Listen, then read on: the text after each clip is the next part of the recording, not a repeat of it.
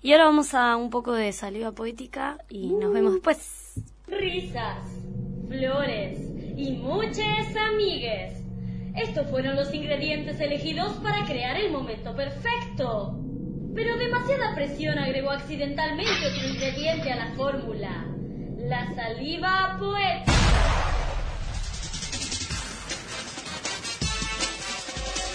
Vale más que sobre que no que falte. Un caracol segrega y una nube aspira. Tengo miedo de esta tierra ajena, agresiva. Me iré y no sabré volver.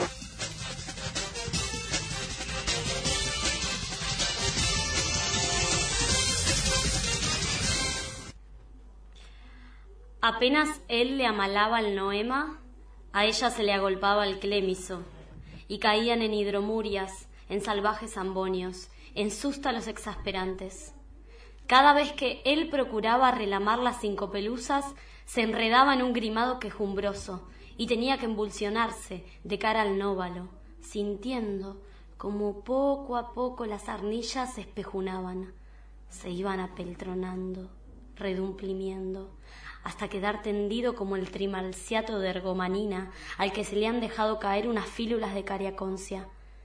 Y sin embargo, era apenas el principio, porque en un momento dado ella se tordulaba los urgalios, consistiendo en que él aproximara suavemente sus orfeluños.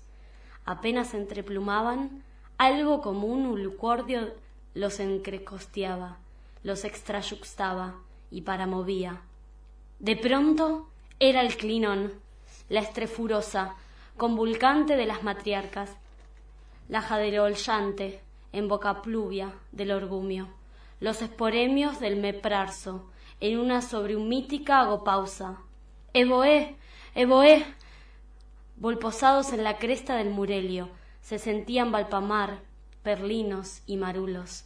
Tembraba el troc se vencían las marioplumas y todo se resolviraba en un profundo piñecé. En iolamas de argutendidas gasas, en carniñas casi crueles, que los sordopenaban hasta el límite de las gunfias. Bueno, acabamos de escuchar un capítulo 68 de Rayuela de Cortázar y elegí este texto porque el 8 de agosto fue el Día Mundial del Orgasmo Femenino y a mí me hizo pensar en qué era para mí el orgasmo y aparece como esta idea de falta de, definición concreta, de, palabra exacta.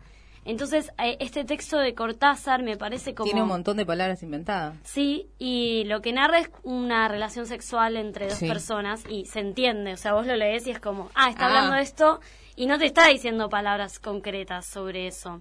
Es súper interesante el paralelismo con el orgasmo. Súper interesante.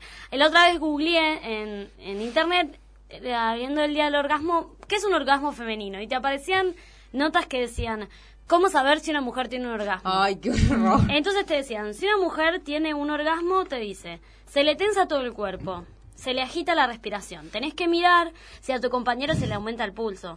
Ella empieza a decir frases inconclusas. Y yo dije, ¿es el pulso acelerado un orgasmo? No. ¿Es la tensión un orgasmo?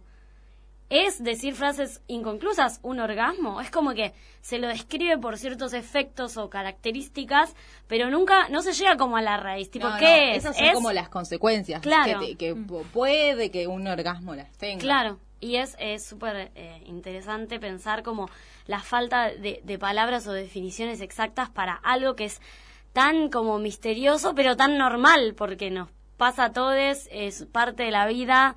Eh, y es como algo que está en la vida íntima de todos y todas y todo es y está bueno que sea misterioso que no se pueda definir como que está bueno que, es algo distinto es como el amor nadie ama de la misma manera nadie siente de la misma manera claro. entonces el orgasmo es distinto en todas las mujeres y en los hombres también, entonces... Sí.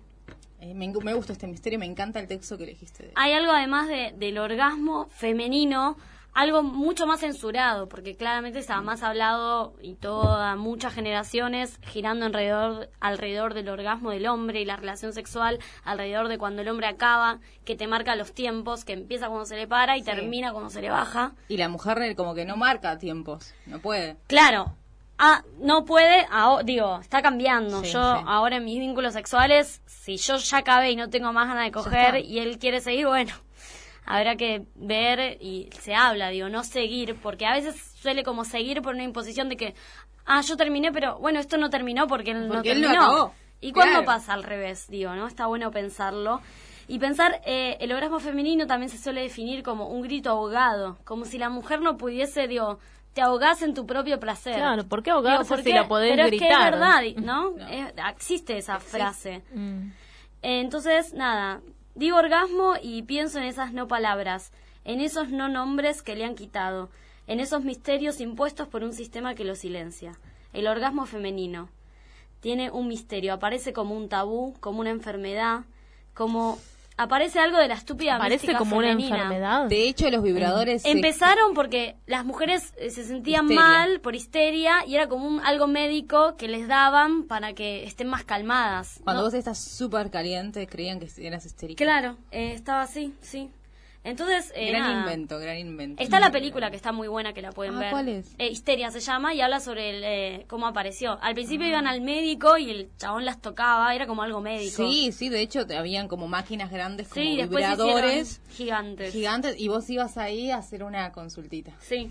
Y está bueno pensar, ¿no? Ya que tuvimos a la sexóloga, la sexóloga que siempre nos habla Gaby y muchos temas sexuales y hablando sobre el orgasmo, porque a veces una cree que el orgasmo digo, te pertenece a vos, lo puedes tener cuando te haces la paja, pero hay un pensamiento de que cuando estás con un chabón que hace las cosas bien, que vos tengas un orgasmo es mérito de él y no mérito tuyo. Jamás. Pero está ese pensamiento. Sí, sí, sí. Hay que adueñarnos de nuestro orgasmo. Es nuestro, nosotras nos lo inducimos y, nos, nosotras tenemos la capacidad de dárselo. Sí, de, y que también es una relación, es una relación en conjunto. O sea, bueno, estás con alguien, entonces estás condicionada. Yo siempre pienso, digo, una cosa es darte placer a vos misma y otra cosa es en el encuentro con otro. Digo, ¿cuál es el, si el objetivo es solo tener orgasmos, no te encuentres con otro porque es mucho más difícil, tipo, te puedes tocar y listo, pero digo, el encuentro para la relación sexual, que no sea el fin y el objetivo del orgasmo, sino, no sé, el estar, la experiencia del presente y, ahí conocer un cuerpo y que te mm. conozcan, como bueno, también uno sale por eso. Sí.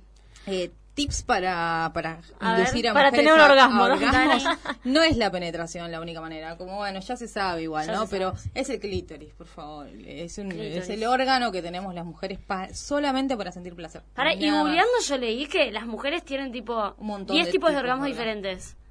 Yo dije, wow, yo reconozco mi cuerpo 4, 3, 5. Ah. Pero 10, bueno, nada, está bueno. Un montón, es, un montón. y nada, jueguen. Me parece que es clave que nosotras como mujeres juguemos primero con nuestro cuerpo, veamos qué es lo que nos gusta, sin tabúes, como bueno, te querés tocar, tocate todo lo que te quieras tocar y no nadie te va a decir nada. Obvio. como, bueno, usá los juguetes sexuales que quieras. juguetes, tenés un montón de, cosas, de partes erógenas para tocar, los pechos. Eh, eh, todo. Bueno, ahora nos vamos a ir una tanda cerrando con esto, hacer... y bueno, volvemos en otro bloque. Radio H.